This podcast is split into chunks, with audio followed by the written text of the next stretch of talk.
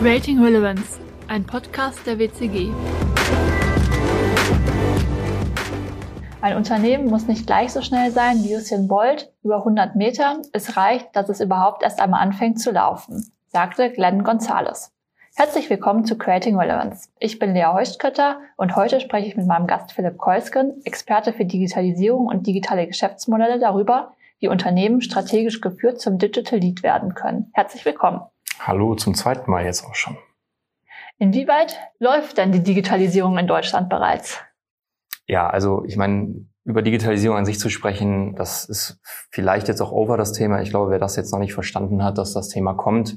Es gibt ja bereits Studien, die jetzt auch durch die Corona-Pandemie mal erfasst haben, dass wir ungefähr sieben Jahre Arbeitsplatzdigitalität aufgeholt haben bekommen. Aber das gleiche Thema spielt sich halt überhaupt gar nicht im Bereich der Geschäftsmodelle wieder.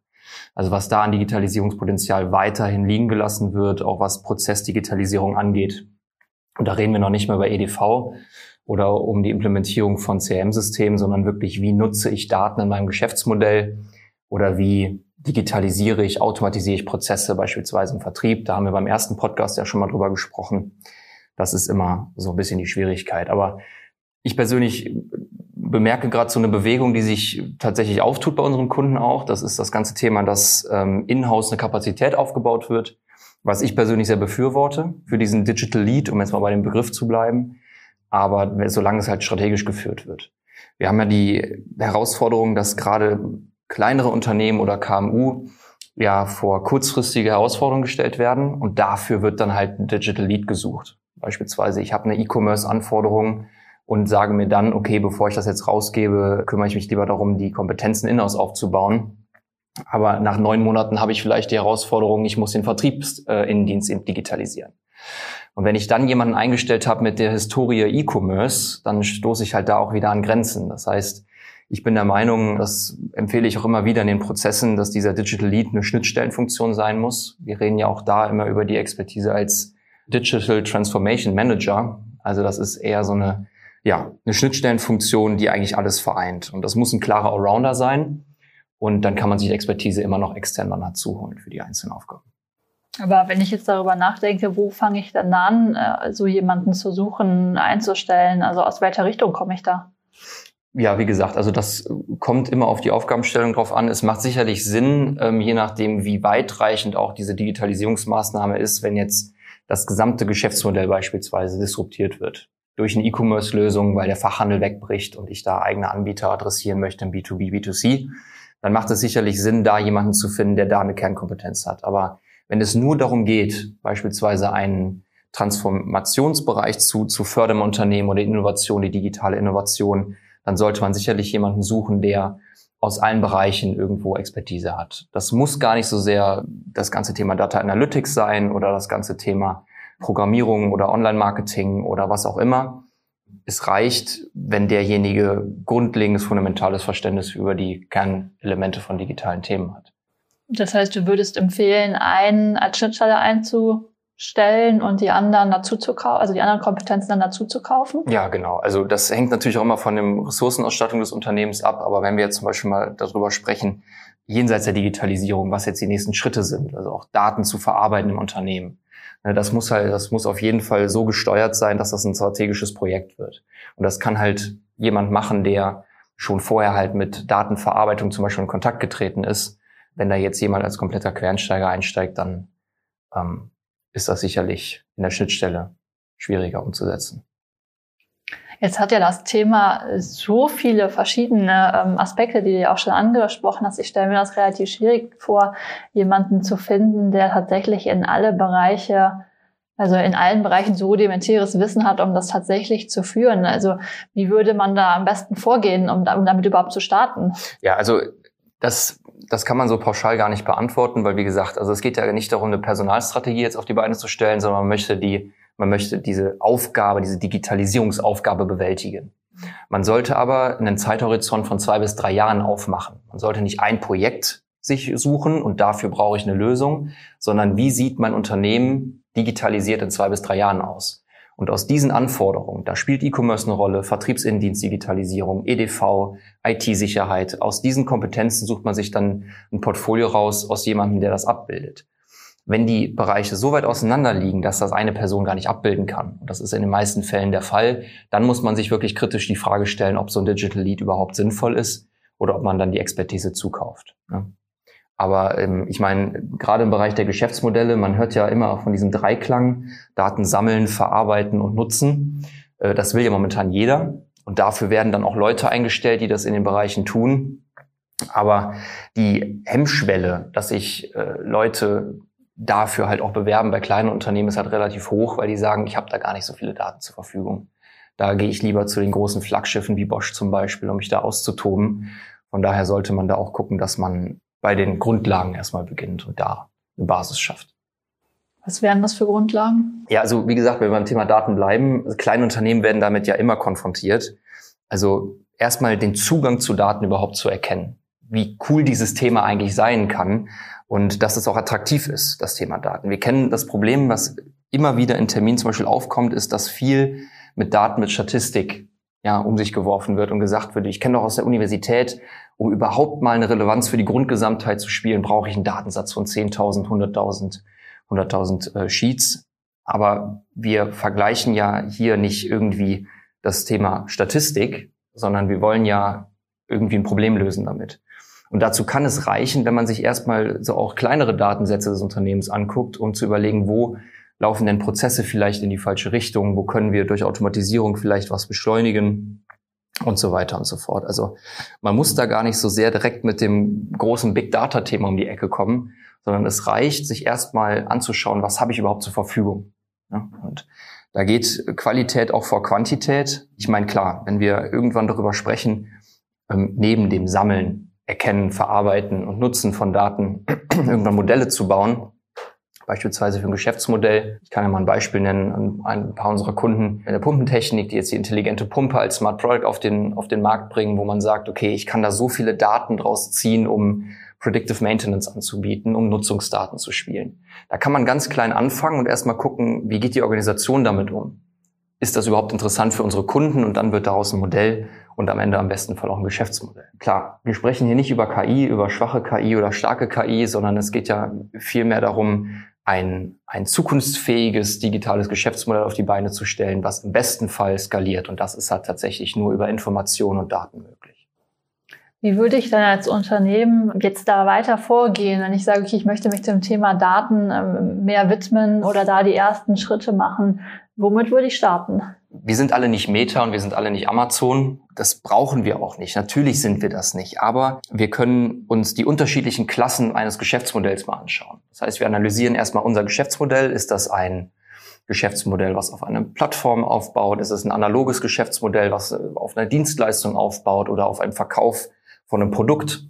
Wer sind unsere Kunden B2B, B2C? Und wenn wir diese Analyse haben, und da klassifizieren wir ganz gerne erstmal ähm, wie sieht das Geschäftsmodell aus, weil für die unterschiedlichen Klassen bieten sich unterschiedliche Potenziale für die Nutzung von Daten. Also wenn ich von vornherein beispielsweise Dienstleistungsprodukt habe, ist es einfacher zu skalieren. Wenn ich von Anfang an schon Software verkaufe beispielsweise, ist es einfacher zu skalieren. Wenn ich ein Plattformmodell habe, ist es einfacher zu skalieren. Das heißt, am Anfang von jeder Digitalisierungsmaßnahme, wenn es in Richtung Daten geht, steht die Analyse vom Geschäftsmodell. Und da betrachtet man natürlich auch die Schlüsselaktivitäten und Ressourcen und dann werden einem auch die Grenzen direkt aufgezeigt. Worauf muss man dann besonders achten, wenn man damit beginnt, das Geschäftsmodell zu analysieren? Hm, ja, gute Frage. Also wichtig bei der Geschäftsmodellanalyse und das, was halt auch oft vernachlässigt wird, weil es halt sehr anstrengend ist. Man sitzt vier Stunden im Workshop zusammen und hat dann alle Faktoren berücksichtigt, aber wie verdiene ich damit überhaupt Geld? Ja, weil auch Daten haben ja ein großes Potenzial, monetarisiert zu werden, sofern sie halt verfügbar sind, sofern sie attraktiv genug sind, sofern ich Kunden dafür habe. Das heißt, man sollte von Anfang an schon erste Annahmen über Use Cases schaffen. Wo kann ich diese Daten nutzen? Weil erst über ein echtes Use Case an einem Beispielkunden, vielleicht an den besten Kunden, den wir haben, der uns wohlgesonnen ist, mit dem wir seit Jahren zusammenarbeiten, der vielleicht ein bisschen innovativ ist, da können wir mal so ein Use Case aufmachen, einen Business Case und überlegen, wie, wofür würde er eigentlich bereit sein zu zahlen? Und wäre er überhaupt so bereit, so viel dafür zu zahlen, wie wir brauchen, um dieses Datenmodell aufzubauen? Ne, irgendwo muss das Geld ja auch herkommen. Also von Anfang an sich über die Kosten und die Einnahmequellen, das Potenzial der Monetarisierung von Daten bewusst zu werden, das ist wichtig, weil der Rest kommt dann von ganz allein. Wenn Sie nochmal die Brücke zu unserem Anfangsthema, dem Digital Lead, schlagen, ist das ja durchaus jemand, der eine sehr wichtige und, äh, und, und stark in die Unternehmensstrategie eingebundene Position führen wird. Ja, definitiv. Also ich meine, vielleicht sind ja auch Hörer dabei, die sich, die noch nicht fest im Job stehen. Ich kann jedem nur empfehlen, sich das Thema Data Science und Analytics mal anzuschauen. Das sind die Schlüsselfunktionen momentan, die ganz nah an der Geschäftsführung arbeiten, arbeiten müssen, sofern sie im Unternehmen verortet sind, weil eben genau da nicht nur alle Informationen zusammenlaufen, sondern strategische Implikationen gezogen werden können. Und ähm, das wird jetzt hier vielleicht zu weit führen, aber vielleicht kommen wir da irgendwann nochmal drauf zurück. Es ist schon sehr spannend, was man mit sehr wenigen Daten eigentlich alles dann auch für Modelle bauen kann, um eine Implikation für die strategische Ausrichtung zu schaffen. Beispielsweise, wie steuere ich denn meinen Außendienst überhaupt optimalerweise? Welche Produkte von meinen Produkten sind denn am umsatzstärksten? Welche haben die höchste Rentabilität? Welche sollte ich in der Online-Vermarktung vielleicht priorisieren? neben dem ganzen Thema natürlich, was ist attraktiv oder was folgt bei einer Produktstrategie. Aber wenn die Frage ist, wo wir beginnen sollten, immer beim Geschäftsmodell und dann sollte dieser Digital Lead, der definitiv sehr nah an der Unternehmensstrategie hängen sollte, da als Stabsstelle aufgehangen sein. Zumal, ähm, vielleicht das noch dazu, zumal es ja auch sehr, sehr wichtig ist, wir haben ja eine Unternehmensstrategie, dann folgt ja auch in unserer Didaktik die Markenstrategie als auf normativer Ebene dann die Teilfunktionalstrategien. Aber ich bin der festen Überzeugung, dass die Digitalstrategie sich eher wie so ein Spinnennetz durch alle durchwebt. Durch die funktionale Vertriebsstrategie, funktionale Marketingstrategie. Weil egal, ob wir über Marketing Automation sprechen oder über ganz andere Themen, ne, wir kommen immer wieder dazu, dass wir Annahmen treffen müssen, wo wollen wir in zwei Jahren stehen, was das Thema Digitalisierung angeht. Da, daher komme ich eben darauf, dass ich mir das schon als eine echt komplexe Stelle vorstelle, weil es ja wirklich mit allen Bereichen tangiert und agieren muss. Ja, definitiv. Und das ist auch im Onboarding gar nicht so einfach, weil wir haben jetzt auch zum Beispiel erlebt, dann ist ein Digital Lead eingestellt worden und wurde sofort eine Digitalisierungsstrategie gesetzt. Aber wenn man nicht weiß, wo das Unternehmen hin will, dann kann auch keine Digitalisierungsstrategie lang, weil das ist nicht die Operationalisierung des Tuns von dem Unternehmen, sondern Miteinrichtungsweise. Das könnte natürlich jetzt jeder sagen aus seinem Fachbereich. Ich meine, ich komme jetzt aus der Digitalisierung, das wird sicherlich der Vertrieb genauso sehen. Aber ich glaube, am Ende des Tages ist es immer eine Frage, welchen Anspruch an Digitalität habe ich an mich und an mein Unternehmen. Ist das denn schon ein häufiger Fakt, dass es, ähm, dass es solche Stellen in Unternehmen gibt oder ist das eher noch die Seltenheit? Immer häufiger kommt das vor tatsächlich. Also das ist tatsächlich ein Trend. Also ich, Trends ist immer so ein großer Begriff, aber ich würde schon einen Trend erkennen, dass man sich wenigstens Gedanken darüber macht oder sagt, okay, Herr Keusken, wir haben jetzt das Projekt abgeschlossen hier. Für das nächste Thema überlege ich vielleicht da jemanden draufzusetzen intern. Wer würde denn vom Anforderungsprofil da gut reinpassen? Wo wir dann merken, okay, es muss vielleicht doch jemand externes sein. Aber am Ende bleiben wir immer daran hängen, dass die Kernkompetenz dieser Datennutzung oder das Verständnis für Daten, das ist ja eigentlich das, was wichtig ist. Nicht nur bei der Person, sondern im Gesamtunternehmen. Ja, definitiv. Und das ist halt, das finde ich halt auch immer so schade, weil wenn wir uns das mal angucken, Viele unserer Kunden kommen auch auf mich zu und sagen, ja, ich habe mir jetzt mal schon so eine externe Dienstleistung eingekauft, die haben meine Daten aufbereitet, bereinigt, die haben die auch gesagt, wo, wo stecken die Potenziale drin, wo sind die Grenzen gesetzt, aber dann, wenn man dann mal fragt, sind die Daten auch visualisiert worden? Können wir da Modelle draus bauen? Was, was sind die Ergebnisse? Was sind die Handlungsempfehlungen daran scheitert? Und deswegen verlieren viele Leute auch Lust, sich damit zu beschäftigen.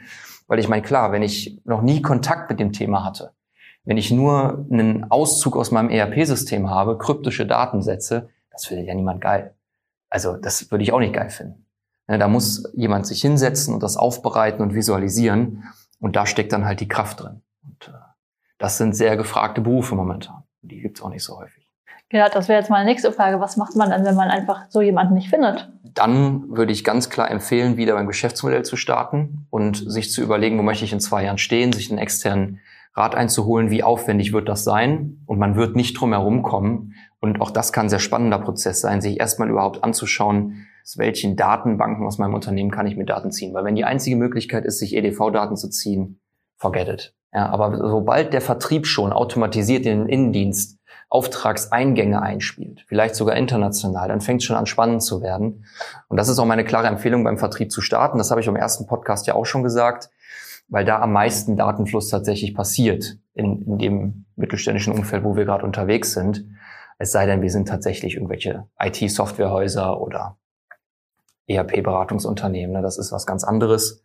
Aber da findet man tatsächlich sehr viele Anknüpfungspunkte, auch analog mal Daten zu erfassen. Ne? Das, oft passiert das ja in so Excel-Tabellen, in so kryptischen. Mein Vertriebler hat mir jetzt hier wieder das seine Besuchstermine hier reingedoktert. Aber das ist dann auch wieder Aufgabe der Verarbeitung, der Bereinigung und der Nutzung. Vielleicht abschließend noch, was würdest du jetzt Unternehmen empfehlen zu tun? Ja, also auf jeden Fall keine Angst davor zu haben und nicht von Anfang an die Erwartungshaltung aufzubauen, dass das Thema Datenverarbeitung und die Digitalisierungsstrategie mit Daten anzureichern sehr teuer und kostspielig und aufwendig ist. Ich kann jeden nur dazu einladen, sich einen Überblick zu verschaffen über die internen Ressourcen, auf was können wir zugreifen. Ich kann jeden nur dazu einladen, sich mal das Geschäftsmodell anzuschauen von verschiedenen Seiten und vor allem im Unternehmen die Stimme aus dem Unternehmen zu ziehen. Weil oftmals hat der Produktionsleiter nämlich die zündende Idee, wie plötzlich Daten doch verarbeitet werden können, nutzbar gemacht werden können. Oder der Vertriebsleiter oder der Marketingassistent. Das ist vollkommen egal, aber man muss auf jeden Fall die Kompetenz aus allen Unternehmensbereichen mit dazu holen, weil erst dann entsteht ein großes Bild, was wir überhaupt für ein Konstrukt vor uns haben.